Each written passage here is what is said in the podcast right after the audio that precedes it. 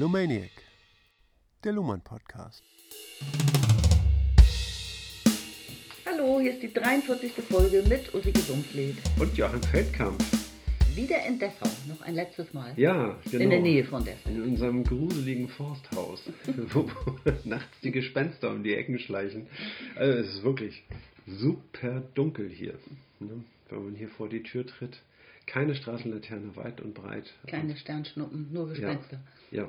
Auch keine Autos, was sehr, schön ist. Also ich habe es lange, lange Zeit nicht mehr so gewohnt, dass man wirklich tagsüber kein einziges Auto Mhm. hört. Geschweige denn diesen latenten Lärm so von Autobahnen, Genau. das Rauschen der Stadt eben, ne? Und Ja. auch keinen Fluglärm, ja. Also mit anderen Worten, wir überlegen nach Dessau umzusiedeln.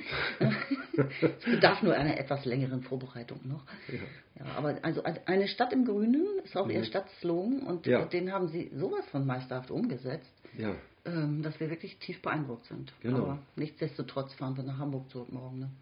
wir fahren nach Hamburg zurück, aber Dessau bleibt mir im Hinterkopf. Wirklich. Ja, also das könnte. Also es hat mir so gut gefallen irgendwie, ne? Also so ein, ähm, eine Stadt mit DDR-Charme, die äh, manchmal eine Großstadt gewesen ist, dann aber wieder geschrumpft ist. Mhm. Und das bedeutet, es gibt Leerstand. Ne? Und das äh, macht natürlich unwahrscheinliche Möglichkeiten frei. Ne? Räume zu bekommen, Geschäfte, also Ideen zu verwirklichen.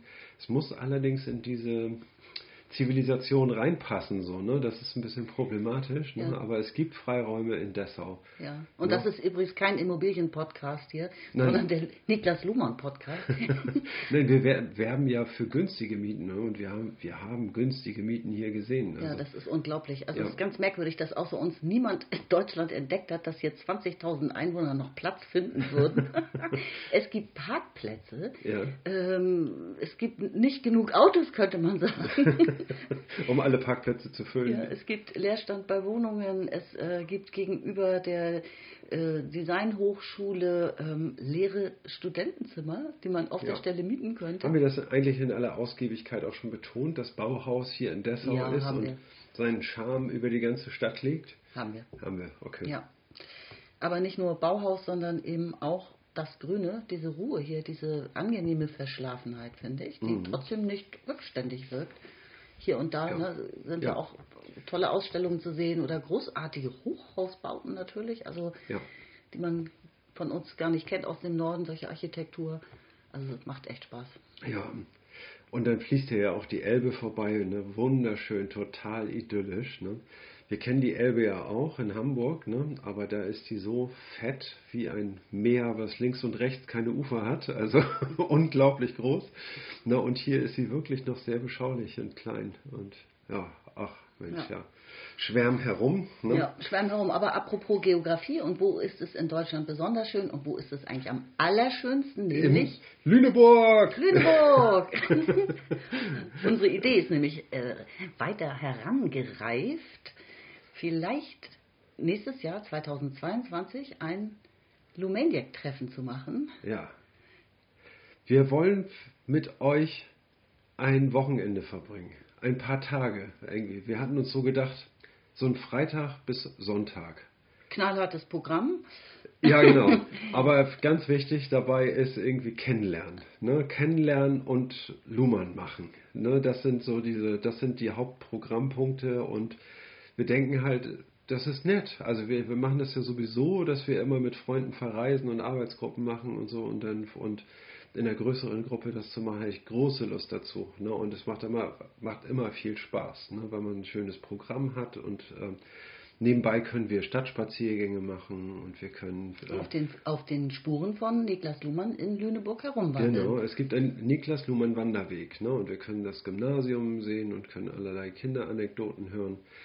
Ein Und- Denkmal setzen, Ein was Denk- überfällig ist. Und äh, übrigens in der Tourismuszentrale nochmal ordentlich nerven, Ja. weil die nämlich gar nichts ähm, im Programm haben, Genau. so Luhmann. Ne? Also äh, mit zehn Mann da rein und einer nach dem anderen immer wieder fragen, ha, wo ist denn Ihr Niklas Luhmann-Folder hier eigentlich? Wo Ja. ist denn Niklas Luhmann Ich finde es Gedächtnisstelle? find es schade, dass in Lüneburg so wenig über den berühmtesten Sohn der Stadt berichtet wird. Also das ist nicht hinreichend gewürdigt. Ne? Und also so ein bisschen Nerven ne, damit dann, um das noch ein wenig herauszukitzeln.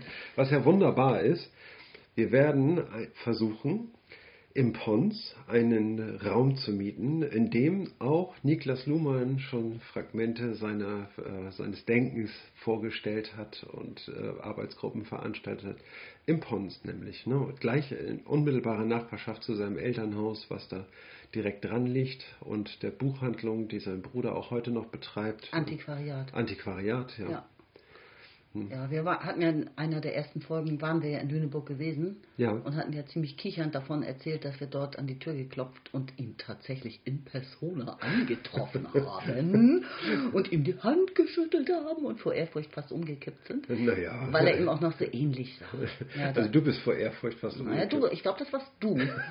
Wenn ich dich ganz objektiv äh, lässig beobachtet habe dabei und das einfach jetzt nur schildere.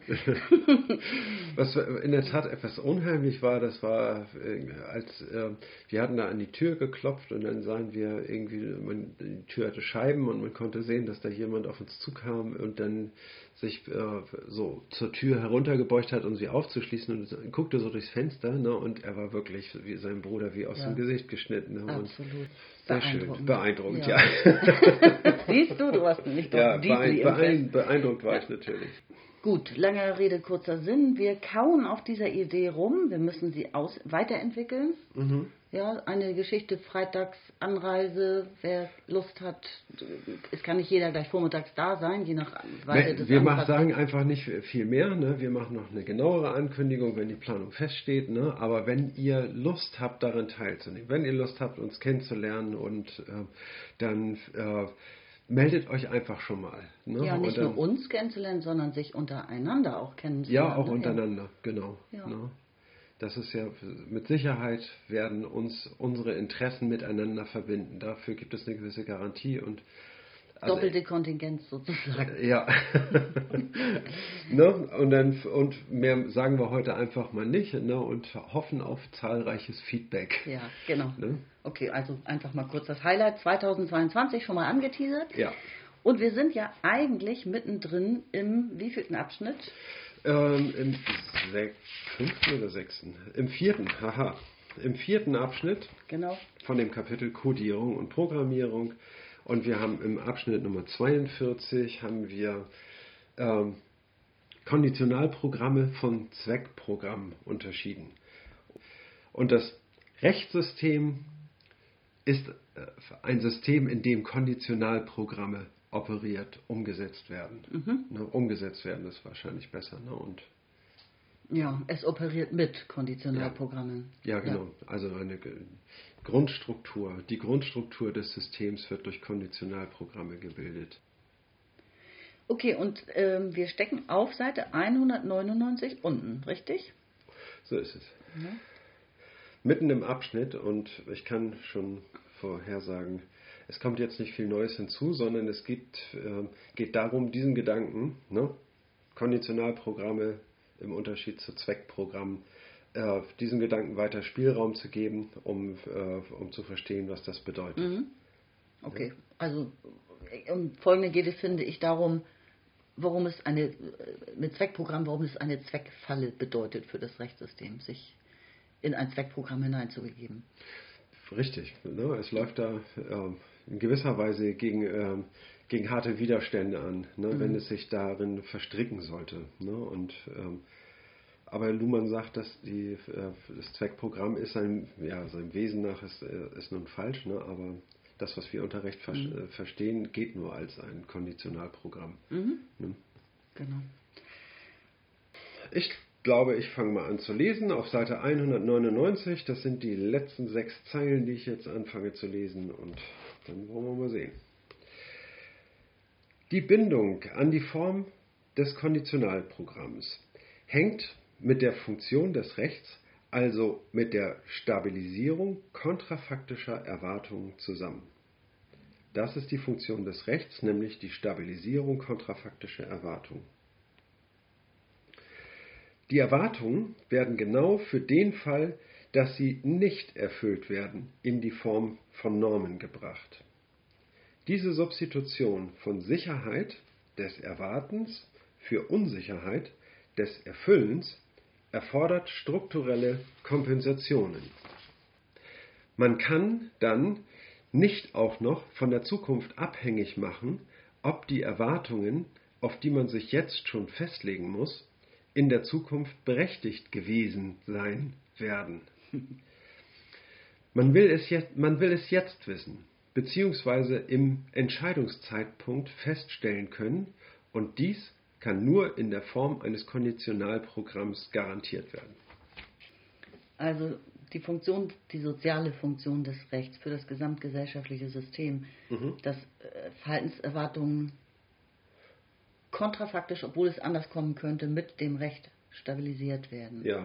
Ja, das hatten wir ja auch in vorherigen Folgen jetzt schon mehrfach herausgearbeitet mhm. und immer wieder betont.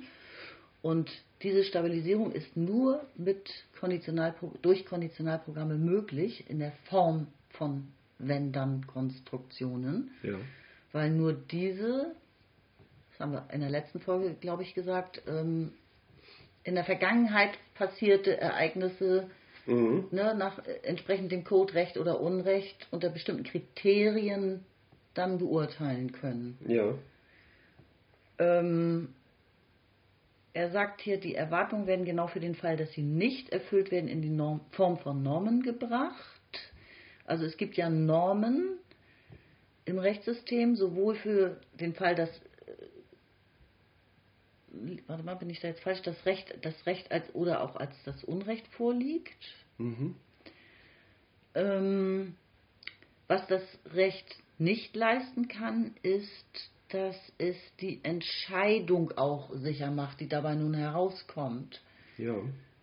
Ne? Also es gibt eine Sicherheit des Erwartens, die garantiert das Recht, weil ja. wir wissen, es gibt Recht. Ja. Ein Fall wird unter Rechtsaspekten be äh, beurteilt werden. Das, mhm. da, das, ist die Sicherung der Erwartungen, ne? also die Stabilisierung mhm. von Erwartungen.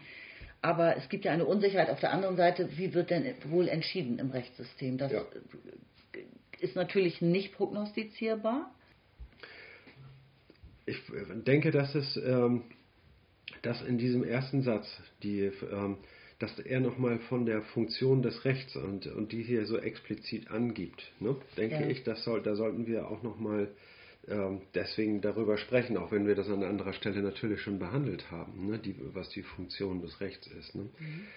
In der Funktion des Rechts geht es darum, dass er Erwartungen das Recht formuliert Erwartungen, und zwar mit, ähm, im Hinblick darauf, dass diese nicht erfüllt werden. Ne? Und das heißt im Hinblick darauf, dass diese nicht erfüllt werden und dass es dann zu einem Streitfall kommt. Ne? Und dass diese Situation durch das Recht quasi antizipiert wird, damit man dieses Recht dann zitieren kann und sagen, es gibt diese Norm und diese Norm wollen wir äh, sozusagen durch Sanktionen bewähren Ne? Und mhm. das heißt also, ähm, ähm, es gibt eine Strafe, sage ich mal, dafür, dass, ähm, dass man dieser Norm nicht entsprochen hat ne? und sich fremdes Eigentum angeeignet hat. Ja. Ne? Dieses kontrafaktisch heißt einfach in, diesem, äh, in der Funktion, ne? dass es nicht zu erwarten ist, dass es alles von, von alleine funktioniert. Ne? Es bezog sich auch auf die Frage, ob es Unrecht in Zukunft geben wird. Ja, es, genau. Das heißt also, die, der Fall, dass, dass diese ähm, Erwartung gebrochen wird, ne, der ist, ist bereits antizipiert, weil äh, die ähm, weil also, daraufhin wird dieses Gesetz geschaffen. Ne? Würde, würde, würden sich alle an die Gesetze halten, sage ich mal, dann bräuchte man die Gesetze ja gar nicht. Ne? Und ähm, das heißt also, man bräuchte auf jeden Fall nicht Gesetze in der Art und Weise, die äh, für den Fall entwickelt worden sind, dass diese Gesetze gebrochen sind. Ne? Mhm. Ne? Weil dann müsste ja das Gericht aktiv werden und dann müsste es eine Grundlage haben, woran es sich halten kann. Das ist, äh, Erwartungen sind aber normalerweise äh, daran gekoppelt, ne, dass sie als wahrscheinlich gelten. Dass das, ich erwarte, ne, dass ich morgen Besuch bekomme. Ne, und, ich, ähm, und da gehe ich davon aus, dass ich ähm, dass diese Erwartung erfüllt wird. Ne? Und wenn ich Erwartungen habe oder mir erträume irgendwas, ne, was doch recht unwahrscheinlich ist, ne, dann weiß ich auch, dass, das, äh, dass diese Erwartung unwahrscheinlich ist. Aber wenn das als eine gesellschaftliche Norm, sage ich mal, konzipiert ist, ne, dann ist, ähm, ist davon eigentlich auszugehen, dass diese Erwartungen erfüllt werden. Ja. Und, ähm, und genau das, das Recht funktioniert rückwärtsgewandt, kann man sagen. Ne? Es erwartet, dass sie eben gebrochen werden ne? und dass, äh, dass das Rechtssystem aktiv werden muss, ne? um, die, äh, um diese Erwartungen einzuholen. Naja, gleichzeitig ist es doch aber zukunftsgewandt. Also äh, niemand erwartet, dass er heute Abend in seinem Haus überfallen und ausgeraubt wird. Mhm. Und trotzdem erwartet die ganze Gesellschaft, dass genau dieser Fall auf, äh, in Zukunft passieren wird. Sie ist gewappnet. Ja, ne? sie ist dafür gewappnet. Niemand geht davon aus, dass es nicht mehr passieren wird in Zukunft. Also, nein, nein. Und jeder erwartet gleichzeitig, dass es, wenn dieser schlimme Fall eintritt, dann aber eben Gesetze gibt und entsprechende Rechtsprechung gibt, ja. die das, also das wird geahndet, ne? es wird ja. Recht, es wird ein Urteil gesprochen und es wird auch durchgesetzt. Ja. Also das sind ja auch zukunftsgerichtete Erwartungen. Genau. Ne? Und dann werden diese Leute von der Straße gepickt und dann hofft man, dass dann vielleicht Ruhe ist. Ne? Und dann bis, bis zum nächsten bis Mal. Bis zum nächsten Mal, genau. ne? ja. Und ähm, ja, ne, das ist der, äh, das ist das Kontrafaktische an diesen Erwartungen. Man mhm. erwartet eigentlich gar nicht, dass es wirklich so ist, ne, sondern man äh, stabilisiert diese Erwartung, äh, dass nicht eingebrochen werden soll. So, ne? Das ist eine Selbstverständlichkeit mhm. für uns. Ne? Wir wissen, dass es passiert, ne? aber für diesen Fall sind wir vorbereitet. Ne? Genau, und jetzt kommt mhm. er zu dem äh, Punkt, ähm, es gibt ja eine Unsicherheit des Erfüllens und das gekoppelt mit der Sicherheit des Erwartens, ja. Mhm. Und das erfordert strukturelle Kompensationen, also einen, einen strukturellen Ersatz. Ja. Genau, der durch das System geliefert werden muss. Geliefert werden muss. Ne? Und, und zwar in seiner operativen ja. Arbeit dann, also im Alltag sozusagen, in der Praxis. Ja. ja durch die Rechtsprechung selbst, durch die Urteile. Mhm. Dieser zweite Abschnitt scheint mir besonders im Hinblick auf Zeit, auf, auf diesen Zeitaspekt wichtig zu sein. Ne? Genau. Im Hinblick auf Zukunft. Ne? Er sagt, man kann dann nicht auch noch von der Zukunft abhängig machen, ob die Erwartung auf die man sich jetzt schon festlegen muss, in, die Zukunft, in der Zukunft berechtigt gewesen sein werden. Ne? Mhm. Das heißt also, ich erwarte, dass diese ähm, äh, Gesetze äh, eingehalten werden. Nee, ich glaub, Oder ich befürchte, sage ich mal, dass, dass diese Gesetze überschritten werden, genauer genommen so. Ne? Die Gesetze, die politischen Gesetze werden überschritten. Ja. Aber ich will jetzt in der Gegenwart auch schon wissen, dass, so, dass das Verbrechen so und so geahndet wird vom Rechtssystem. Genau. Ne? Und dann will mich nicht noch von der Zukunft abhängig machen, ne, ob das jetzt, äh, ob diese Befürchtung überhaupt gerechtfertigt ist, ne? sondern das will ich, will ich einfach ausschließen in dem Augenblick. Ne? Also wer ist Mann? Mann ist die Gesellschaft in ja, dem Fall. Ne? genau. Das, das ist, ist eine gute Frage. Es sind jetzt nicht Richter oder Juristen, richtig. sondern Mann ist dann jedermann.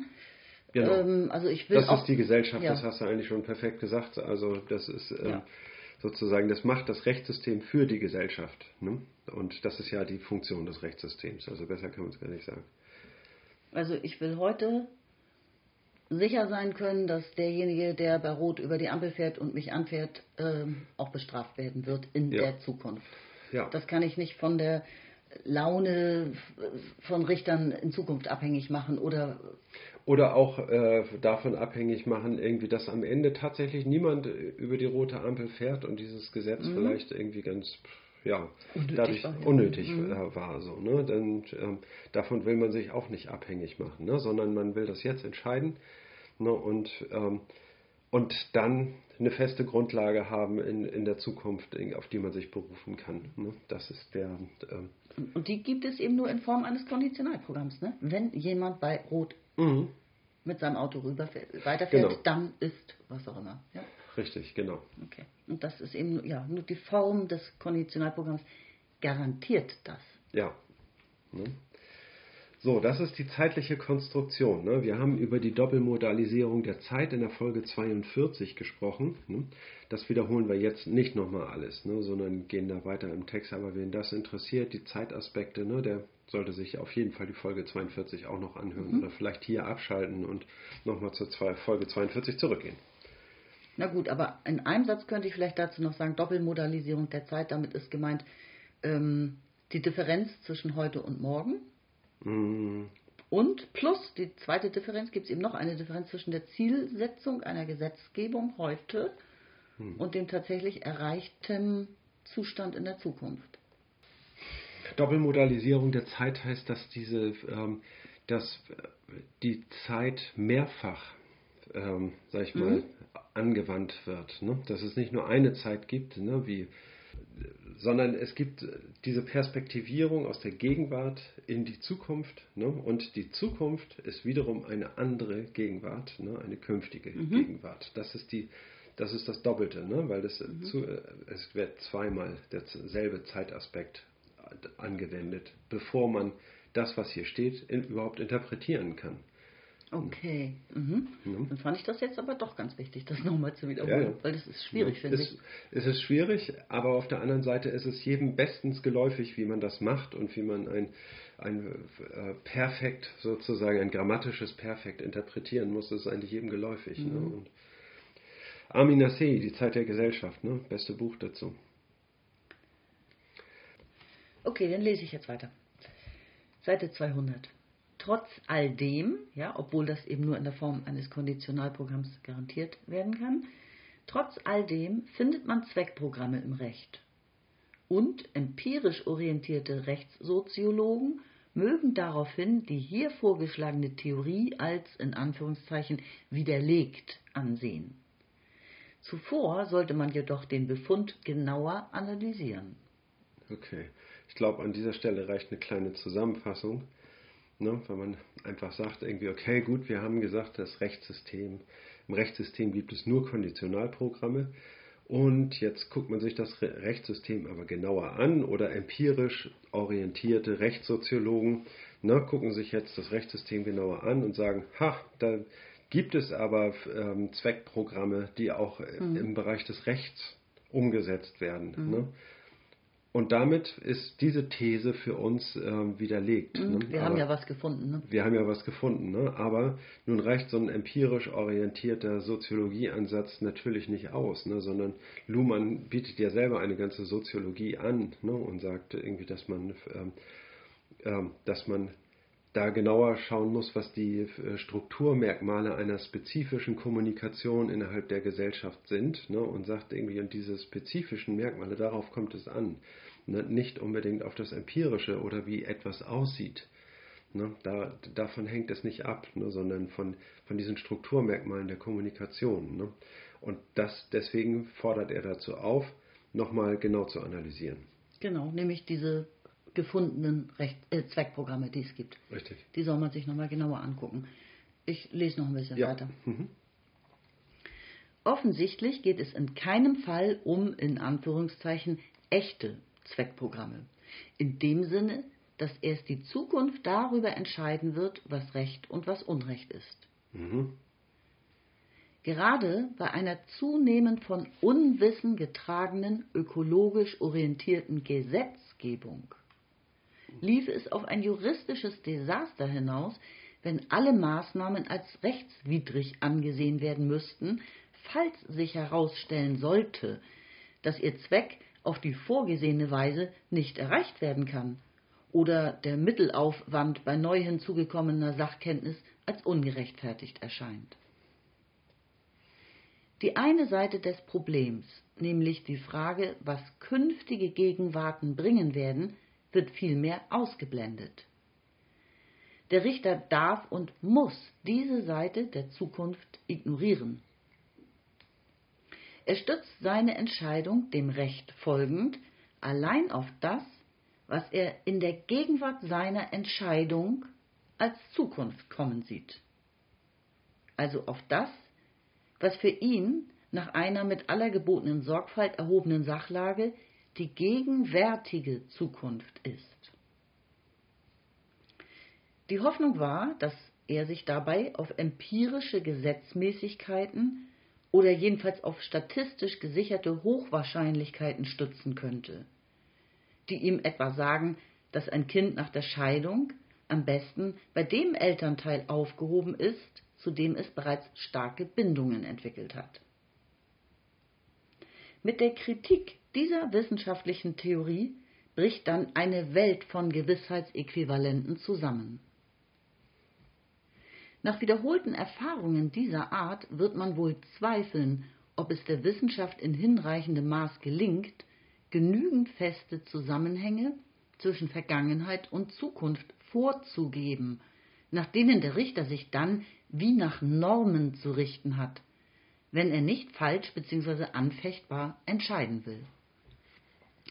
Wenn aber diese Lösung ausfällt, was heißt es dann, wenn das Recht die Entscheidung zwischen Recht und Unrecht, die on the spot getroffen werden muss, von der Frage abhängig macht, wie ein vorgegebener Zweck, in unserem Beispiel das Kindeswohl, am besten erreicht werden kann.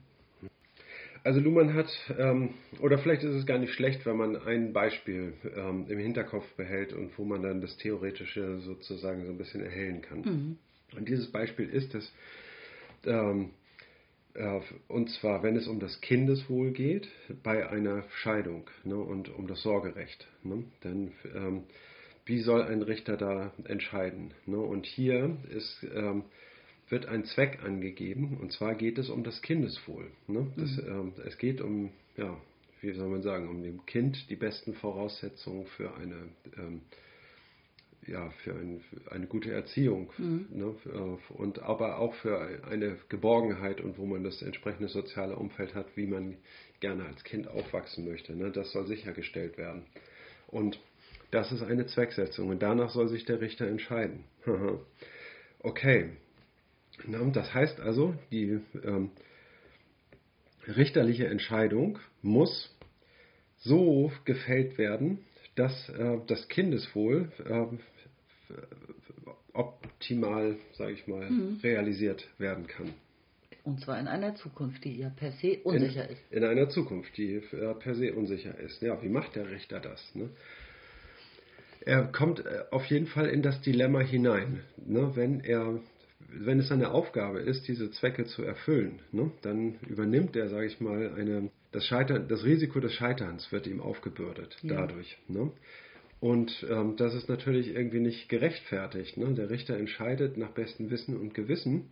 Ne? Und was in der Zukunft dann passieren wird, ne? wenn er jetzt so entschieden hat und aufgrund dessen ne, eine katastrophale Lage eintreten sollte, das Kind wird kriminell oder was weiß ich, ne? oder der, die Eltern werden kriminell, oder die Eltern werden kriminell ne? und vergreifen sich an den Kindern oder was weiß ich. Ne? Dafür kann, kann der Richter ja nicht verantwortlich gemacht werden. Ne? Handelt er jetzt im Sinne einer gewissen Zweckmäßigkeit? Ja, oder erstmal die Frage, wonach soll er überhaupt entscheiden? Er kann ja nicht in die Zukunft schauen. Ja, natürlich. Wonach soll er entscheiden? Das ist das eine. Ne? Und dann irgendwie, ne? und ähm, das andere ist, ist das jetzt wirklich eine, eine zweckrationale Entscheidung? Es ist seine Aufgabe, sage ich mal, das, das zu berücksichtigen. Aber letztlich ist er derjenige, der jetzt in diesem Fall den Hammer fallen lassen muss ne, und, und, sagen muss, so und so wird es gemacht, basta. Und was danach passiert, dafür kann er dann keine Verantwortung tragen, sondern es geht bei der Untersuchung dieses Falls, ne, wenn dieser Fall aufgerollt werden muss, dann geht es darum, ob dieses Verfahren korrekt abgewickelt wurde und nichts weiter. Mhm. Es hat nichts damit zu tun, ne, ob diese Zwecke dann ähm, erreicht worden sind oder nicht. Ne? Mhm. Ja, das ist, die, äh, das ist das Dilemma, in das er hineingeraten würde, ne, wäre das Rechtssystem ein Zwecksystem. Ne? Und ähm, so ist, ähm, worauf stützt er sich dann irgendwie bei seiner Entscheidung? Ja, da ist er auf die Beratung von anderen Systemen angewiesen. Ja, externe Fakten, nee, Fakten aus der externen Umwelt sozusagen. Aus der externen ja. Umwelt, von anderen Systemen, von, vom Wissenschaftssystem zum Beispiel. Ja. Ne? Ähm, die untersucht haben, Verhaltensforschung, pipapo, ne? irgendwie ähm, Eltern, die bei ihrer äh, Mutter aufwachsen können, irgendwie ne, haben irgendwie mehr ähm, Geborgenheit im Schnitt. Ne? Das zeigen unsere Statistiken. 80 Prozent der Kinder zeigen keine Verhaltensauffälligkeiten, wenn es darum geht, neue Beziehungen einzugehen, was dafür spricht, dass ähm, die mütterliche Fürsorge besser ist für das Kind. Ne? So, ne? das wäre dann eine wissenschaftliche Aussage, die könnte jetzt der Richter äh, zugrunde legen und sagen, naja gut, das hört sich gut an, irgendwie, ne? dann ähm, ziehen wir dieses ins Kalkül. Ne? Und dann werden vielleicht noch weitere Theorien zitiert ne? und ähm, ja, also es würde dann auch nach dem Wenn-Dann-Konditionalprogramm wieder entschieden werden. Ne? Also mhm. das würde ja bedeuten, das Rechtssystem verwandelt ja externe Fakten aus der Umwelt, in, in, also behandelt sie nach internen Normen und die interne Norm würde doch dann auch bei deinem Beispiel so aussehen, wenn die wissenschaftliche Statistik besagt, ähm, mhm. ne, das ähm, gibt weniger Ärger und Probleme und es ist besser, ja. zu 70 Prozent ist es besser, dass das Kind bei der Mutter bleibt, so dann sollte das Kind bei der Mutter eher bleiben. Also das würde ja in ein Wenn-Dann-Programm wieder ja. verwandelt werden. Richtig, das wird in ein Wenn-Dann-Programm zurückverwandelt. Ne? Mhm. Ne? Und diese, ähm, die Zukunft bleibt unantizipierbar ne? und die ähm, und die Konditionale, die da zugrunde gelegt werden, entsprechen, sage ich mal, bestimmten Urteilserwartungen. Ne? Das heißt also, man erwartet, dass der Recht, Richter diese und jene Theorien anerkennt, ne? unabhängig davon, ob sie gut sind oder nicht. Und wenn er das getan hat und danach entschieden hat, irgendwie, ne? kann er für nichts weiter belangt werden. Ne? Mhm. Und er hat es in ein Konditionales verwandelt. In dem und dem Fall, die Mutter ist arbeitstätig, irgendwie, ne, hat keine weiteren Verpflichtungen über anderen Familienmitgliedern und so weiter. Ne? Und dann ähm, bietet sich an, das und das äh, Verfahren anzuwenden, ungeachtet des Erfolgs, sage ich mal, dieser Maßnahme. Ne? Und daran, daran, sieht man eben, dass es ungeachtet der, des Erfolgs dieser Maßnahme ähm, zu beurteilen ist irgendwie. Ne? Und das ist für ähm, die gerichtliche Praxis der Standard, sage ich mal. Und auch solche Zweckentscheidungen unterliegen demselben mhm. Verfahren und auch denselben Fehlbarkeiten des Verfahrens, muss man natürlich sagen. Ne? Ja. Äh, du hattest dann noch eine ganz interessante Sache ausgegraben. Vielleicht ist es ein guter Zeitpunkt, das einzustreuen. Ja, es, äh, die Fußnote bei diesem Zusammenbruch von Gewissheitsäquivalenten ähm, gibt es eine Fußnote, die verweist auf Jutta Limbach. Das ist ja eine Ex-SPD-Politikerin, die in Berlin Justizsenatorin lange Jahre war. Und sie war auch vor allem äh, Präsidentin des Bundesverfassungsgerichts. Und ähm, die äh, hat dazu Schriften verfasst ähm, zum Kindeswohl unter anderem. Ne? Sie hat mhm. fürs Familienministerium auch viel gearbeitet getan. Und sie nennt dann nochmal so ein paar Punkte, was könnten denn so ähm, Kriterien sein, zum Beispiel Konsens der Eltern, die sind sich einig, das Kind soll da und dahin. Mhm. Oder ausdrücklicher Wunsch der Kinder, hat man auch ja. schon oft gehört, ja. Das ja. Kind will aber, ist vielleicht erst sieben Jahre alt, aber weiß ja. ganz genau, dass es bei Papi bleiben will, ja. Mhm. Ähm, oder der gegebene Status quo ist das Beste. Das würde bedeuten, der Richter würde geradezu da, da, dazu raten, bleibt doch zusammen, liebes Ehepaar, lasst, lasst mhm. euch gar nicht scheiden. All solche Sachverhalte. Ja, ja.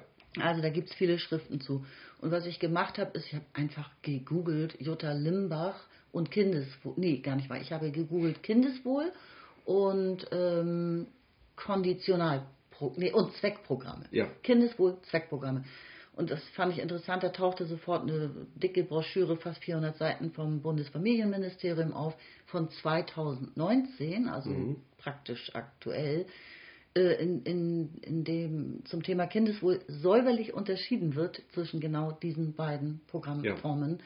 bei der Entscheidungsfindung vor Gericht. Ne, also genau, also ich glaube, es sah im Detail so aus, dass die, ähm, dass der Richter anordnen kann, äh, dass es so gehandhabt werden soll, meinetwegen vom Jugendamt, ne, wie nach äh, äh, nach Einschätzung dieses Einzelfalls äh, es wohl das Beste sei. Ne? Irgendwie wie das, äh, wie das zu handhaben sei. Ne? Es werden keine Konditionales angewendet, ne? mhm. ne? die äh, bestimmen, was passieren soll, ne? sondern es wird äh, im Einzelfall, sag ich mhm. mal, äh, mhm. entschieden, welche Maßnahmen er, ergriffen werden sollen. Ne? Das genau. ist sozusagen, der, aber in gewisser Weise ist es so, dass ähm, das Gericht, sage ich mal, auf, äh, auf die Anwendung einer Regel verzichtet ne, und das sozusagen der, der mhm. Handhabung eines äh, ja, des Verantwortungsträgers äh, überlässt, sage ich mhm. mal, da jetzt ähm, richtig zu entscheiden, einer kompetenten Stelle, einer Kompetenz überschreibt er diese Entscheidungsmacht, also verzichtet auf ein Urteil, ne, ist eine Möglichkeit. Ne. Aber in jedem Fall ist es so, auch wenn der Richter ne, jetzt, sage ich mal, versucht, ne, auch den Gerichtsprozess dazu zu nutzen, den ähm, meinetwegen irgendwas in der Situation zu bewirken, irgendwie, ne, eingeht auf die, äh, auf das Ehepaar irgendwie, ne, sich nochmal irgendwie äh, die le weitere Lebenskonstellation daraufhin anzusehen, ob man das nicht so zusammenlegen kann, dass das Kind wirklich bestens versorgt ist. Damit wäre ja viel erreicht. Ne? Sollte ein Richter sich so verhalten, steigt er damit ja aus der Kommunikation des Rechts aus genau. ne, und verwendet einen anderen Code, ne, den Code des Pädagogen oder den Code des, äh, ähm, äh, sozialpsychiatrischen Dienstes. Oder, ja, genau, Therapeut. Ne? ne? Als im, Therapeut. Im nächsten Absatz richtig. geht es damit weiter. Ne? Der Richter genau. würde sich in einen Therapeuten verwandeln, steht hier. Richtig, genau. Ne? Er würde gar nicht, äh, das würde er gar nicht in seiner Funktion des, äh, als Richter tun. Ne? Mhm. Ne? Oder einer, einer Figur des Rechts. Ne? Ja, oder als Richterin übrigens, ne? genau. müssen wir ja ab und zu mal sagen. Ja, oh, sorry, sorry, ja. sorry. Ja, ich, ja. ich glaube, das haben wir eigentlich erarbeitet. Ne? Haben also, wir es rausgearbeitet? Genau. Inter interessant finde ich noch die Formulierung, die Wissenschaft äh, verknüpft praktisch, also stellt Zusammenhänge her, feste Zusammenhänge zwischen Vergangenheit und Zukunft, die sie vorgeben kann, also empirisch. Ja. Ne? Also Studien, ja. die äh, klar äh, als externe Fakten im Gerichtssystem eben verwendet werden können, auf die kann man sich dann berufen. Ja. Wir haben jetzt, also im Einzelfall sieht es so und so aus, aber ähm, wir haben aber auch eine Studie, die sagt, zu 99 Prozent, wenn wir das jetzt machen, dann geht das schief. Ja. So, ne? Also Auf jeden Fall sa sagt Luhmann auch irgendwie, ne, dass eine, eine richterliche Entscheidung irgendwie so schön es ist, Klarheit zu haben. Ne? Aber der Richter kann eben auch nicht in die Zukunft gucken. Ne? Und darauf ähm, muss da auch das Rechtssystem reagieren ne? und, ähm, und geeignete Maßnahmen entwickeln und sagen, irgendwie, um dieses Defizit zu kompensieren. Ne? Das heißt also, sagen irgendwie, ne, dass man in, vielleicht nochmal eine Prüfung nach äh, einem Jahr oder sowas ne, äh, ansetzt, irgendwie, um, um zu prüfen, ob die Maßnahmen, die ähm, greifen, sage ich mal, ne, ob es dem Kind gut geht ne, und ob sich das äh, die Erwartungen in gewisser Weise bestätigen. Sowas zum Beispiel. Da sind wir auf der Jugendamtsebene, glaube ja. ich, ne? Da kümmern die sich ja. um solche Sachen. Aber dass das eben auch richterlich angeordnet werden kann, mhm. irgendwie, ne, und zum Verlauf nach der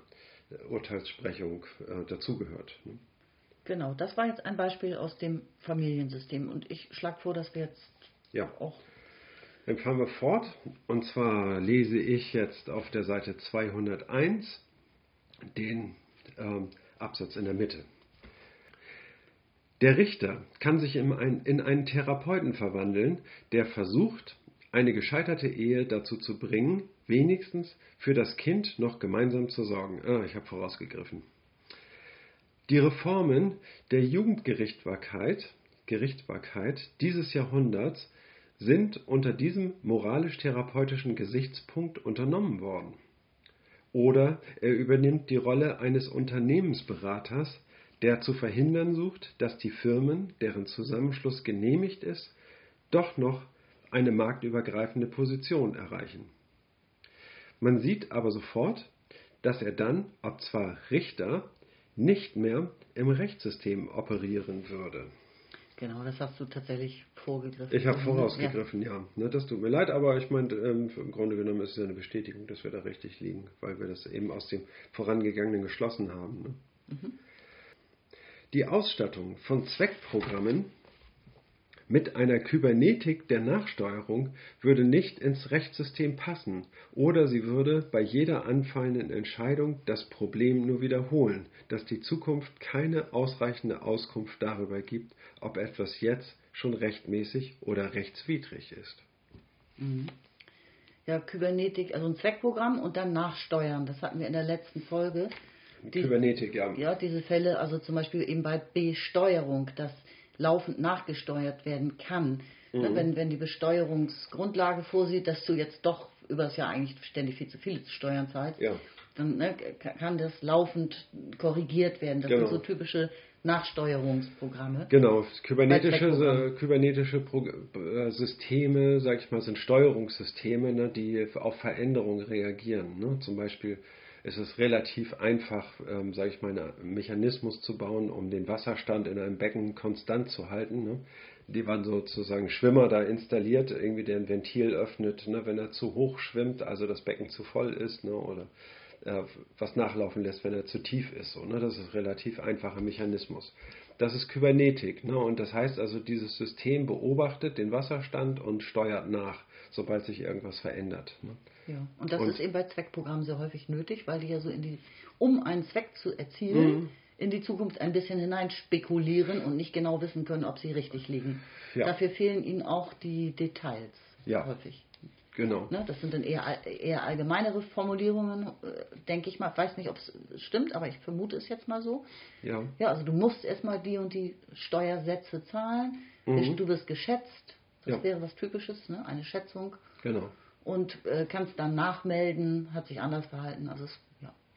Genau, das wäre zum Beispiel eine äh, gute Regelung für, den, für das Einziehen von Steuern, wenn man nicht zum jetzigen Zeitpunkt den genauen, äh, die genaue Steuerlast ermitteln kann. Ne? Dann macht man das mit Abschlagszahlungen, die dann irgendwie festgelegt werden, später ausgeglichen werden.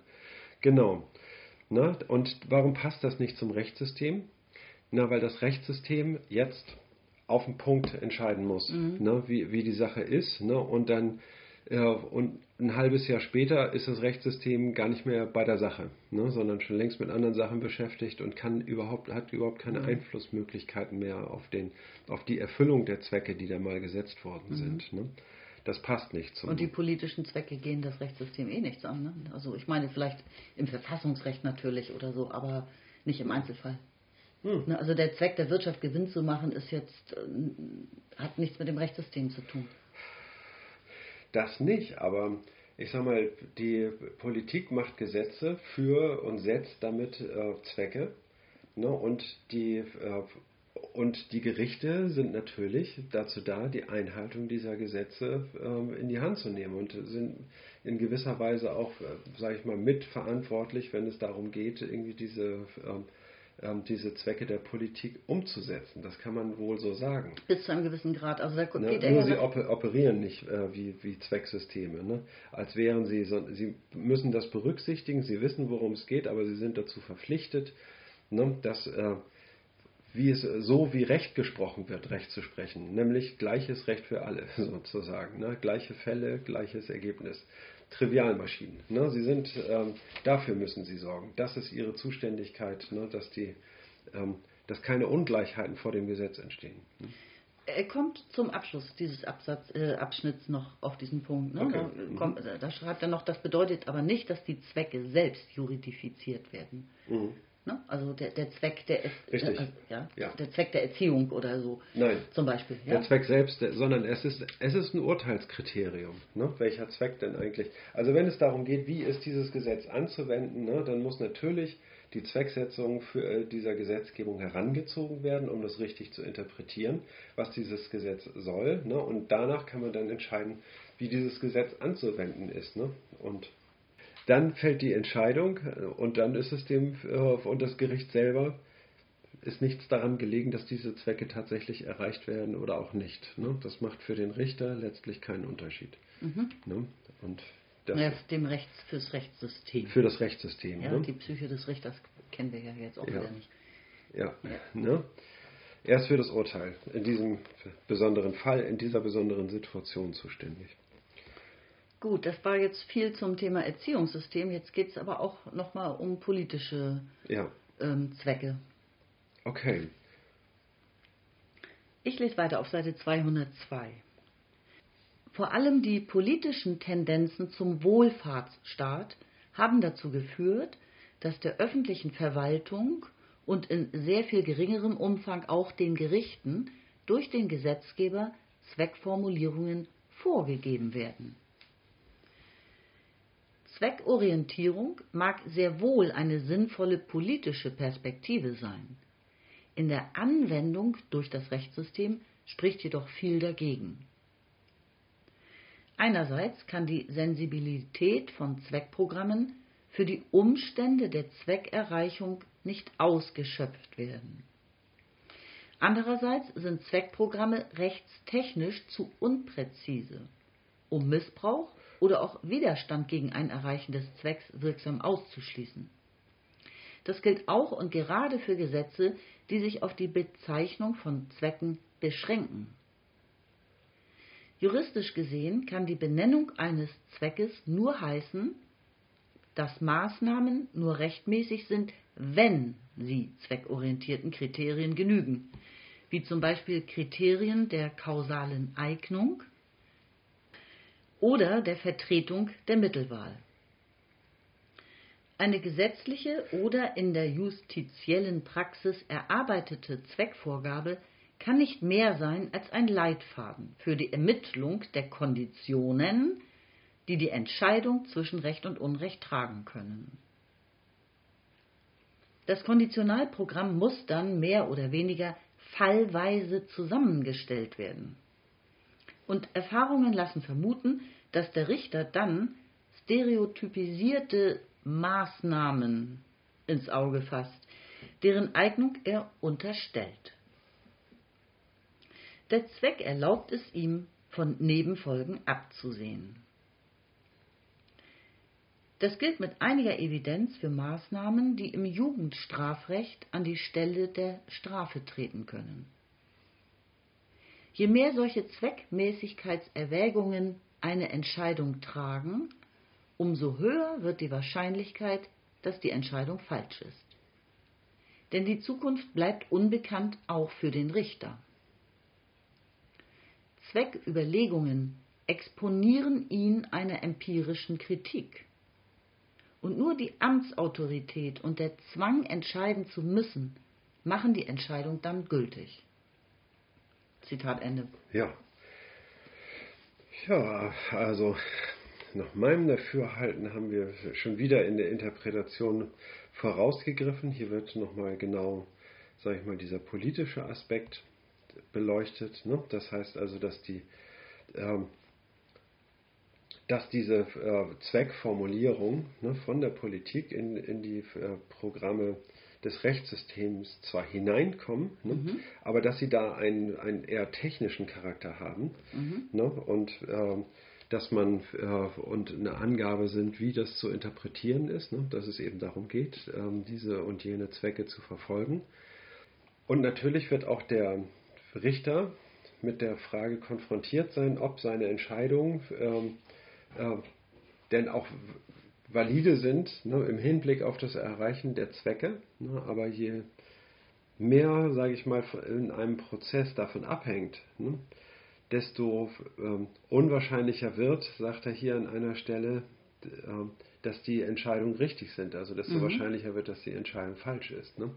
Und ähm, zwar, weil er sich äh, immer, sage ich mal, ja, an Vorgaben halten muss, was ein geeignetes Mittel ist, was ein nicht geeignetes Mittel ist. Ne? Das muss er äh, quasi, und er unterstellt deren Wirksamkeit. Er unterstellt sie aber nur. Ne? Das heißt also, er kann sie ja kann sie ja nicht belegen. Dem kann man jetzt widersprechen und sagen, sachlich gesehen ist das nicht richtig ne? und ähm, kann versuchen dagegen anzuargumentieren. Ne? Aber ob dieses Urteil dann ähm, der Richter geht auf jeden Fall ein, ein Risiko ein, wenn er die, äh, zu viel Gehör diesen Stimmen schenkt. Ne? Die sagen irgendwie, dass das äh, nicht wirksam ist, ne? sondern wird das Gefühl bekommen, man versucht ihn zu manipulieren. Ne? Und er hält sich lieber an seine Vorgaben, irgendwie, das ist für ihn sicherer. Ne? Ja, er, wird, er setzt sich immer mehr einer empirischen Kritik Gefahr ja. aus, sagt er. Ne? Also ja. weil man dann empirisch nachweisen kann, dass das nicht hingehauen hat, was mhm. der Zweck sein sollte, wurde, wurde nicht erfüllt oder ja. so. Genau. Also ich habe eine Frage, habe ich noch mal ähm, zu dieser Formulierung, ähm, was dagegen, also es gibt eine Aufzählung, was alles Mögliche dagegen spricht, ja. dass Zweckprogramme im Rechtssystem umgesetzt werden. Er, er sagt, einerseits kann die Sensibilität von Zweckprogrammen für mhm. die Umstände der Zweckerreichung nicht ausgeschöpft werden. Ja. Dieser Satz gibt mir irgendwie Fragezeichen auf. Ich, ja. was, ist mit Sensibilität von Zweckprogrammen? Ja, Kann nicht ausgeschöpft werden. Also das ist mir leider zu also allgemein formuliert. Ja, ne, also man, äh, wie kommt man jetzt, meinetwegen, es geht um ein großes Bauprojekt, ne, und dann geht es darum, dass man, äh, dass man da bestimmte Zwecke verfolgt und öffentliche Mittel mit in Anspruch nimmt und so weiter und so fort, ne, und diese und ähm, da stoßen ganz viele, sage ich mal, Formulierungen von Zwecken stoßen dort aufeinander. Mhm. Das ist ein komplexes Wirrwarr, sag ich mal, was, ähm, was in gewisser Weise undurchschaubar ist. Möglicherweise wird auch nur vorgegeben, dass bestimmte Zwecke verfolgt werden. In Wahrheit, sage ich mal, geht es um, um Nebeneffekte, sage ich mal, die man. Ja. Ne, Klar, und, über Bande spielen, irgendwelche Raffinessen eingebaut. Richtig, genau. Ne? Und das, das heißt also, die ganze, das ist eine große Gemengelage, sage ich mal, in der man, in die dieser Richter hineingeworfen wird. Ne? Und da jetzt, sage ich mal, ähm, sensibel genug und allen gerecht werden zu entscheiden, wird immer schwieriger je größer diese Gemengelage ist. Ne? Und wenn er sich jetzt an der, ähm, an der Realisierung dieser Zwecke beteiligen sollte, ne, fehlt ihm in der Regel die nötige Sensibilität. Er ist nicht tief genug drin in der Sache. ne? um mhm. wirklich alles zu verstehen. So interpretiere okay, ich das. Okay, okay, okay. Okay, dann äh, würde ich gerne nochmal betonen wollen, dass er ja auch sagt, ähm, Zweckprogramme sind rechtstechnisch zu unpräzise, eben nicht detailliert genug häufig. Und insbesondere Gesetze, die sich fast nur noch darauf äh, beschränken, dass sie den Zweck bezeichnen. Das muss dann im, also es kann nur noch so ein Leitfaden sein, um, um dafür, dass das Rechtssystem selber, die, äh, Gerichte, dann die Konditionen fallweise ermitteln müssen. Mhm. Also die Arbeit fängt dann erst an, sozusagen, wenn da so ein Larifari-Gesetzeszweck äh, oder Gesetz vorliegt, mhm. was ganz allgemein nur so einen Zweck formuliert, aber gar nicht ins Detail weitergeht. Dann fängt das Rechtssystem, hat es dann wieder Stunde Null in so einem Fall, wenn es zu Streitigkeiten kommt, ähm, die ganzen Konditionen erst zu erarbeiten, weil das Gesetz besagt zu wenig. Ja? ja. Ist gar nicht, man hat da gar keine große Vorlage, die man interpretieren könnte. Ne, da sagt er, das Konditionalprogramm muss dann mehr oder weniger fallweise zusammengestellt werden. Richtig.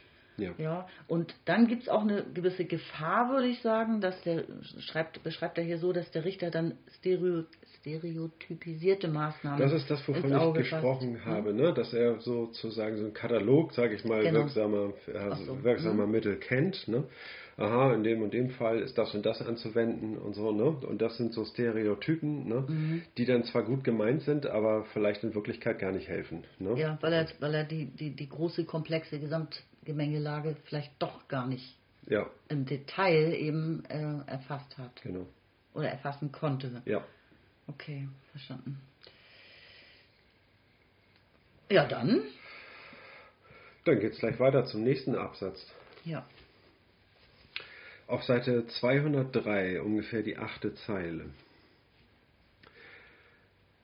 Der Entscheidungsrahmen des Rechts ist also niemals ein Zweckprogramm, das fordern würde, für einen, sei es frei gewählten, sei es vorgegebenen, Zweck geeignete Mittel zu suchen und dabei in das Programm eingebaute Beschränkungen, zum Beispiel der erlaubten Kosten oder auch Rechtsschranken einzuhalten. Immer liegt als geltender Text zunächst eine Wenn-Dann-Struktur zugrunde. Und nur bei Problemen in der Interpretation dieses Textes kann das Rechtssystem, wie wir noch ausführlich sehen werden, von der Erwägung ausgehen, welchem Zweck das Programm dienen sollte. Dabei gewährt dann gerade die konditionale Programmierung Freiheiten in der Imagination von Zwecken, die bei einer Zweckprogrammierung niemandem gestattet werden würden. Hm. Ja, ich musste auch schmunzeln. Ähm, ich habe an Urteilsbegründungen gedacht, bei denen dann ähm, vielleicht ein bisschen noch was hinzugedichtet wird. Mhm. Ähm, also Hauptsache die Urteilsbegründung, die rechtliche, ist schon mal gegeben und das kann ja. man dann noch ein bisschen ausschmücken indem man vielleicht tatsächlich auch Zwecksetzungen abhebt, ja, wie mhm. eben, naja, ich fällt jetzt sowas an wie die Demokratisierung der Gesellschaft und die Menschenrechte ja. und was nicht alles Schönes vielleicht damit erreicht wird oder, ja. oder der Täter ermahnt werden soll, sich daran zu halten oder so. Also wie so eine Zusatzsemantik in der Urteilsbegründung, um das noch ein bisschen auszuschmücken. Ja. Und an sowas musste ich denken. Ja. Weil er sagt, das sind ja ähm, Zwecke, die bei einer Programmierung gar nicht legitim wären. Die würden gar nicht zugelassen werden. Ja. ja? Genau. Äh, interessant auch diese ganze, äh, also der erste Satz, ne? Das heißt also, oh ja. da sagt Luhmann ganz klar irgendwie, ne, also das Rechtssystem ist niemals ein genau. Zweckprogramm. Guck ne? hier, niemals, habe ich sogar eingerahmt. Aha, okay. es ist niemals ein Zweckprogramm, allein aus dem Grund, dass das Rechtssystem sich nicht auf die Suche nach dem geeignetsten Mittel macht oder nach, mhm. überhaupt nach geeigneten Mitteln sucht, ne, sondern ähm, dabei wirklich ähm, bei der Beurteilung, ob ein Mittel wirksam ist, voll und ganz auf andere, auf die kompetente Beratung angewiesen ist. Ne, von, äh, aus anderen Systemen ne, und macht sich selber nicht auf die Suche, also for, stellt selber keine Forschung an, sage ich mal, ne, was denn jetzt das beste Mittel wäre. Ne, damit äh, kann man das sozusagen vollständig negieren.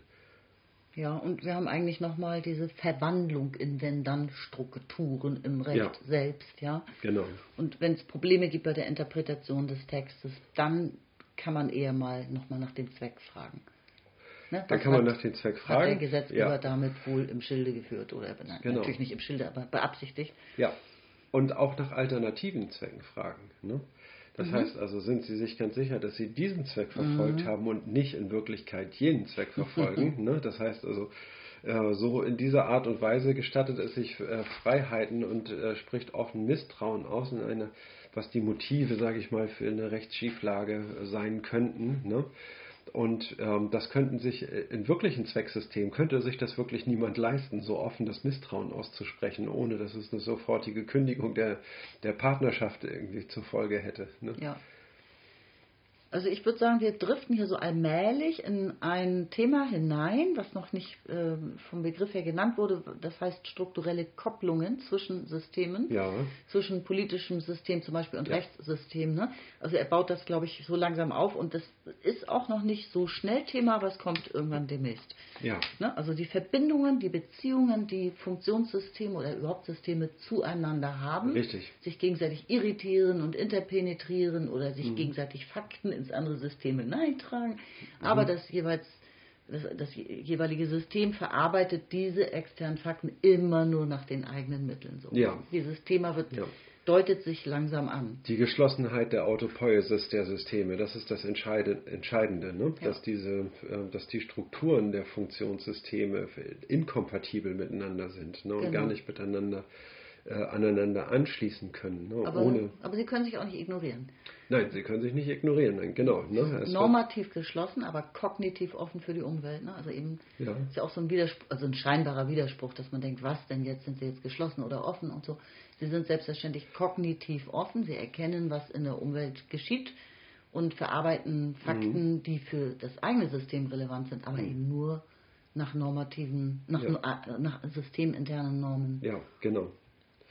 Und das ist im Fall der Zweckprogramme, der politischen Zweckprogramme selbstverständlich der Fall, mit denen es das Gericht ja ständig zu tun hat. Ja, genau. Ne? Und, und diese Einheit des Systems, ne? die wird ja interessanterweise nicht durch die Programme, sondern durch den Code sichergestellt. Ja. Aber darauf da kommen wir jetzt noch, der Greif, der spoiler ich schon wieder. Ne? Aber ich finde das. Spoilerst du? der Norddeutsche sagt, glaube ich, eher Spoilern. Spoilern. Und stolpert nebenbei noch über den Spitzenstein. Gut, dann lese ich weiter. Mhm. Seite 203. Im Extremfall reduziert sich die Konditionierung also auf eine Kompetenznorm. Recht ist das, was der Richter letztverbindlich für ein geeignetes Mittel zum Zweck hält. Aber auch das ist noch ein Konditionalprogramm, denn Recht ist es nur, wenn der Richter die Kompetenz mit Recht wahrnimmt, also wenn er ein Richter ist. Dann läuft die Rechtspraxis in das zurück, was ein Beobachter als Tautologie beschreiben würde. Recht ist das, was das Recht als Recht bezeichnet. Die Programmierfunktion würde gen Null tendieren. Selbst dann wäre die Autopoiesis des Rechtssystems nicht gefährdet. Denn immer noch wäre klar, wen man beobachten muss, wenn man wissen will, was Recht und was Unrecht ist. Die Autopoiesis ist durch den Code, nicht durch die Programme des Systems garantiert. Das hast du gerade gesagt. Mhm. Ne? Die Frage kann deshalb nur sein, welche strukturellen Folgewirkungen es im Rechtssystem und in den Interpenetrationsverhältnissen zu Systemen seiner gesellschaftlichen Umwelt hat, wenn die Detailkonditionierung der Rechtsprogramme durch eingebaute Zweckprogramme ersetzt wird. Zitat Ende. Zitat Ende. Ja, hier an dieser Stelle denke ich mal, äh, schließt Luhmann, sag ich mal, diese Argumentation ab. Ne? Ihr habt ja, wir sind ja in so einer Argumentation, sag ich mal, dass er den empirischen Sozialforschern widerlegt, ne? dass das Rechtssystem auch ein Zwecksystem sein könne. Ne? Mhm. Und das hat er ähm, und die letzten zwei Absätze haben, sage ich mal, dieser Gegenargumentation gegolten. Ne? Und damit schließt er, sage ich mal, diese Gegenargumentation ab ne? und sagt, dass Richter immer nur nach Wenn-Dann-Beziehungen urteilen ne? und wenn sie, äh, sie sind nicht an der aktiven Suche äh, nach geeigneten Mitteln, äh, um Zwecke zu realisieren, äh, beteiligt, auch nicht davon abhängig. Mhm und ähm, letztlich ähm, äh, handeln sie nach bestem Wissen und Gewissen ne, und hoffen, dass eben das, äh, dass ihre Annahmen stimmen.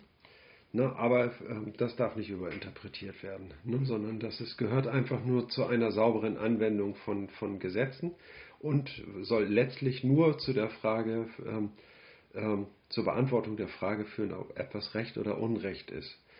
Ne? Mhm. Das heißt also, die Einheit des Rechtssystems wird nicht durch solche Programme ne, äh, sage ich mal, festgelegt, sondern dadurch, dass man einfach den Code betätigt ne, ja. des Systems. Der Code Recht und Unrecht. Ne? Wenn es um die Frage geht, ob eine Sache Recht oder Unrecht ist, irgendwie dann sind wir im Rechtssystem und nur dann. Mhm. Ne? Und sobald wir äh, über Zwecke sprechen, sind wir außerhalb des Rechtssystems, ne? möglicherweise an einen Fall, der über Interpenetration, wie du gerade vollkommen richtig gesagt hast, irgendwie an das Rechtssystem herangetragen wird und die Gesellschaft ähm, sage ich mal, eine, eine Antwort haben will, irgendwie auf eine, eine spezifische Frage. Und damit wird das Rechtssystem getriggert und bekommt, sage ich mal, eine normierte Antwort, die äh, sich in dem Code ausdrückt. Ne? Vor allen Dingen in den Code ausdrückt ne? und in der mhm. äh, Konsequen und den Konsequenzen, die sich daraus ergeben. Ne? Und wenn das ein externer Beobachter beobachtet, könnte er auf die äh, könnte er so ein etwas tautologisches feststellen, dass es irgendwie da passiert gar nicht mehr als das Recht gesprochen wird und mit, mit, welchem Geltungsanspruch, ja, weil das eben das Recht ist, das Recht spricht. So. Genau, genau. Also, ne? Und das hat auch überhaupt keinen behauptenden Charakter. Ne? Also wenn sowas angeordnet wird, dann wird nicht behauptet, dass das eine geeignete Maßnahme ist, sondern es wird unterstellt. Ne? Wenn das widerlegt werden sollte, dann ändern sich möglicherweise die Statuten im Rechtssystem, wie sowas zu beurteilen ist, ne, aber nicht das grundsätzliche Verhalten, mhm. sondern das Gericht hat sich in, in jedem Fall richtig verhalten, ob es sich nun auf die alte oder auf die neue Theorie beruft. Ne.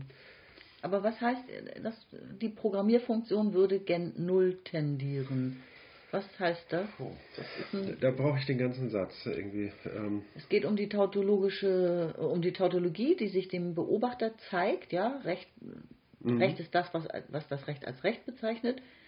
Ne, man könnte sagen, die Rechtspraxis läuft in so eine Tautologie zurück, wenn jemand das beobachtet, was da passiert. Die Programmierfunktion würde gern Null tendieren. Ich lese den Satz einfach nochmal. Also ich fange ein bisschen vorher an, damit man das versteht. Ne?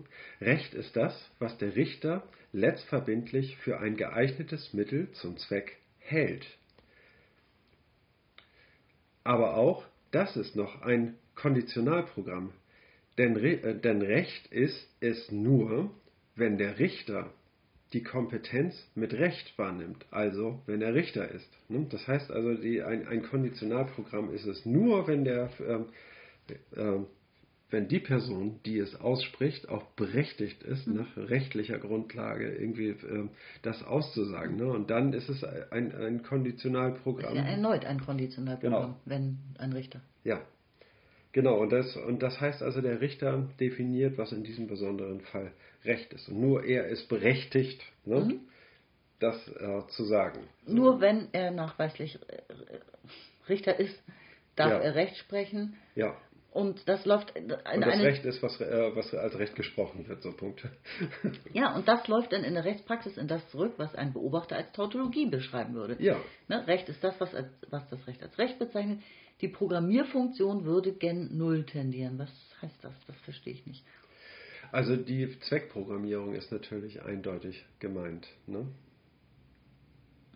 Also so. das heißt, die Programmierfunktion Funktion, also der Beitrag, sage ich mal, des, ähm, des Rechtssystems zum, ähm, zum, zum, zur Zweckerfüllung? Zur Zweckerfüllung, richtig. Okay, also wenn das so stimmt, würde ich sagen, das ergibt dann Sinn. Steht da nur leider nicht, ne? Nee, sondern ist rein interpretiert. Sorry. Ja. ja, ähm, es ist ein bisschen zu allgemein formuliert, um es perfekt zu verstehen, finde ich. Okay, also du interpretierst es so, dass ähm, es sich um, also gen Null in Bezug auf Zwecke, auf die Umsetzung und Erfüllung von Zwecken. Ja, aber ich äh, muss zugeben, dass ich bei dieser Interpretation noch äh, eine gewisse Unsicherheit spüre. Also was genau diesen Satz angeht, ne? dass mhm. die Programmierfunktion gegen Null tendieren würde. Wenn dieser Satz da doch einfach nur nicht stünde, würde ich das alles besser verstehen. Ich könnte einfach auf diesen Satz verzichten. Lesen wir einfach den nächsten Satz, vielleicht gibt er die Antwort ja. Selbst dann wäre die Autopoiesis des Rechtssystems nicht gefährdet. Denn noch immer wäre klar, wen man beobachten muss, wenn man wissen will, was Recht und was Unrecht ist. Ja. Ne? Dann sagt er wieder, die Autopoiesis ist durch den Code und nicht durch die Programme garantiert. Das haben wir alles erörtert. Mhm. Und kommt jetzt auf diese strukturellen Kopplungen. Die Frage kann deshalb nur sein, welche strukturellen Folgewirkungen es im Rechtssystem und in den Interpenetrationsverhältnissen zu Systemen seiner gesellschaftlichen Umwelt hat. Und jetzt kommt ja, wenn die Detailkonditionierung der Rechtsprogramme durch eingebaute Zweckprogramme, zum Beispiel der Politik, ja, ja. ersetzt wird. Ja. Also das hätte natürlich katastrophale Folgewirkungen. Ja. Ich denke, dass die Interpretation auf dem Tisch liegt und dass wir jetzt die, äh, nur den abschließenden Gedanken da finden müssen. Ne? Das heißt also, eine Übertragung von Zwecken in das Rechtssystem ist nicht möglich. Mhm. Ne? Und ähm, weil das Rechtssystem operiert ja nur auf Basis von, äh, von seinem Code. Mhm. Ne? Und äh, Zweckprogramme sind zur Interpretation natürlich erforderlich, dass man Zwecke interpretiert und äh, dass man Gesetze interpretiert und Zwecksetzung einbeziehen muss. Ne? Aber das kann eben nur in dieser äh, in Form von konditionalen ähm, Erfolgen, um, Erfolgen umgesetzt werden. Ne? Und dass dadurch die Autopoiesis des Rechtssystems nicht gefährdet ist, selbst wenn Zwecke übertragen werden in das, in das Rechtssystem mhm. ne? oder zur, zu einer Beurteilung der Sachlage erforderlich sind. Ne? Weil der Code das garantiert. Ne? Genau. Ja. Ne? Und ja, der Beitrag des Rechtssystems zur Umsetzung der Zwecke äh, ist gleich null. Ne? Ich glaube, das, so würde ich den Satz interpretieren, ganz einfach. Mhm. Ne? Na, vorhin hast du ein bisschen was anderes angedeutet. Da hast du gesagt, dass äh, Zwecke, die der Gesetzgeber sich überlegt, sind für das Rechtssystem durchaus interessant. Das hast du schon vorhin gesagt. Das habe ich gesagt, ne? um die Gesetze richtig interpretieren zu können. Aber letztlich geht es ja darum, irgendwie, sage ich mal, die Sachlage sage ich mal, zu entscheiden jetzt, ne? da eine Entscheidung zu setzen irgendwie und äh, das Gericht wurde ja angerufen um diese Entscheidung gebeten, sage ich mal, in einem Streitfall zu entscheiden. Und ähm, das ist die Aufgabe. Ne? Und die Zwecke, die tatsächlich, also die werden natürlich bei der Beurteilung zugrunde gelegt, aber ähm, sind nicht wirklich das Ziel, was verfolgt wird durch das Recht. Okay, ich bin damit schwer einverstanden und finde, dass wir jetzt zum Finale ja, schreiten. Ja, genau, den ja? letzten kleinen Abschnitt irgendwie, ne? Ja. Dann bin ich wohl dran und lese die letzte Zeile auf Seite 203 noch mit und dann blättern wir um. Die Festlegung des Rechts auf Konditionalprogramme schließt im Übrigen keineswegs aus, dass Zweckprogramme anderer Funktionssysteme auf Recht zurückgreifen, etwa die Zweckprogramme der Politik auf das Verfassungsrecht, die Zweckprogramme Erziehungs des Erziehungssystems auf Schulpflicht, Anstaltsordnung, Elternrechte und Pflichten, die Zweckprogramme der Wirtschaft auf Eigentum. Punkt. Das bedeutet aber nicht, dass die Zwecke selbst juridifiziert werden. Vielmehr bietet das Recht nur konditionale Sicherheiten an, und es wären keine Sicherheiten, wären sie nicht konditioniert. Um anderen Systemen eine größere Reichweite der Zweckwahl zu ermöglichen. Gesamtgesellschaftlich gesehen liegt also Fruchtbarkeit in einem Zusammenspiel von Zweckprogrammen und Konditionalprogramm. Aber dieses Zusammenspiel setzt voraus, dass und ist nur deshalb ergiebig, weil die Systeme und ihre Programmtypen getrennt bleiben. Ganz genau. Ja, also es läuft darauf hinaus, dass wir uns mit der strukturellen Kopplung zwischen Systemen beschäftigen werden müssen jedes System hat seinen eigenen Programmtyp, seinen eigenen Code und das muss getrennt bleiben. Ja. Aber sie, es gibt zwischen ihnen eben extrem feste Beziehungen oder auch mal losere Struktur, Beziehungen, die sogenannten strukturellen Kopplungen. Ne? Ja. Also ähm, und natürlich auch gegenseitige Beeinflussungsversuche in Anführungszeichen. Also nicht von, mhm. je, von jeder Seite zu jeder anderen, aber ins Rechtssystem hinein auf jeden Fall sehr viele Versuche. Ja. Ganz klar.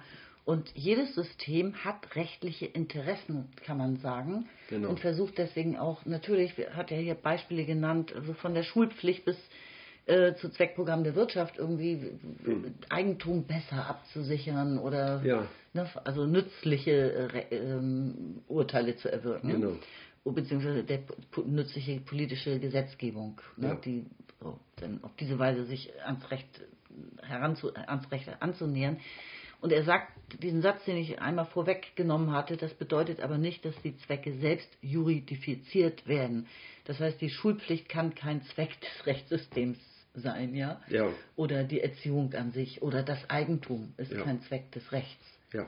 Ja, also das sind andere Systeme, die haben ihre Interessen, die wollen sie juristisch überprüfen lassen, was, was, ne, wie es darum bestellt ist, wie man Ja. das erreichen kann oder was riskiert werden kann und so. Insofern haben alle Systeme und die Gesamtgesellschaft ähm, eine starke Verbindung zum Recht. Aber der Zweck dieser anderen Funktionssysteme ist kein Zweck des Rechts. Ich denke auch. Also ich werde ähm, an dieser Stelle irgendwie wirklich, ähm, muss ich an Rousseau denken und äh, sagen, na, es ist, ähm, dass, wenn es um die Frage geht, äh, Konditionalprogramme und Zweckprogramme, ne, sie können einander ergänzen. Ne? Also wir nehmen zwei, ein System, ne, trennen wir in zwei gesonderte Einheiten. Sie müssen sich gegenseitig anerkennen. Ne?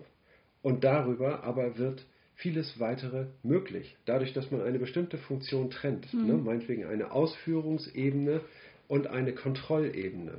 Ne? Die, also eine operative Ebene und eine Kontrollebene. Und diese Kontrollebene wird immer dann aktiv, wenn es auf operativer Ebene nicht weitergeht. So, ne? Dann, wenn man, äh, und so ist ja äh, das Recht gebaut und der Vertrag ist ja, sag ich mal, eine Verlängerung eines Gesetzes um bestimmte Paragraphen, die nur bestimmte, nur die äh, Vertragspartner betreffen, aber ähm, und dann sind da in den Vertragsklauseln äh, ja rechtliche Bestimmungen, an die sich beide halten müssen. Ne, so ist der Vertrag konzipiert und ähm, und ist damit irgendwie auch eine, eine Verlängerung, sage ich mal, des Gesetzes. Und der ähm, und so ein Vertrag, der muss natürlich irgendwo sage ich mal, eingefordert werden können. Und das ermöglicht eben das Gericht. Ne? Das heißt also, der Gesellschaftsvertrag besteht eben darin, dass Frieden herrscht und dass Interaktion darüber ermöglicht wird, ne? dass man gütlich miteinander umgeht und in der, in der Kooperation miteinander äh, Zwecke ermöglichen kann, die man sich nicht und, äh, erträumen lassen würde,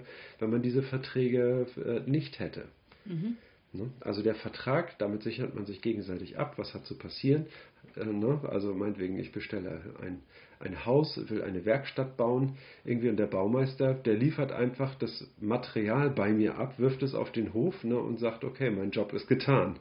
Ne? Und, äh, und baut das Haus nicht zusammen oder stellt es nicht auf, ne? weil, ja, weil eben die rechtlichen Bestimmungen fehlen, die ihn dazu zwingen. Ne? Und wenn wir jetzt keinen Vertrag hätten, Ne? Nach, möglicherweise ist es so, dass er nach geltendem Recht irgendwie seine Pflicht tatsächlich erfüllt hat. Ne? Aber ja, so kommen wir niemals zu einem Haus, weil ich kann keine Häuser bauen, sondern ich brauche die Werkstatt, um da drinnen andere Dinge zu machen. Aber ich kann keine Häuser bauen.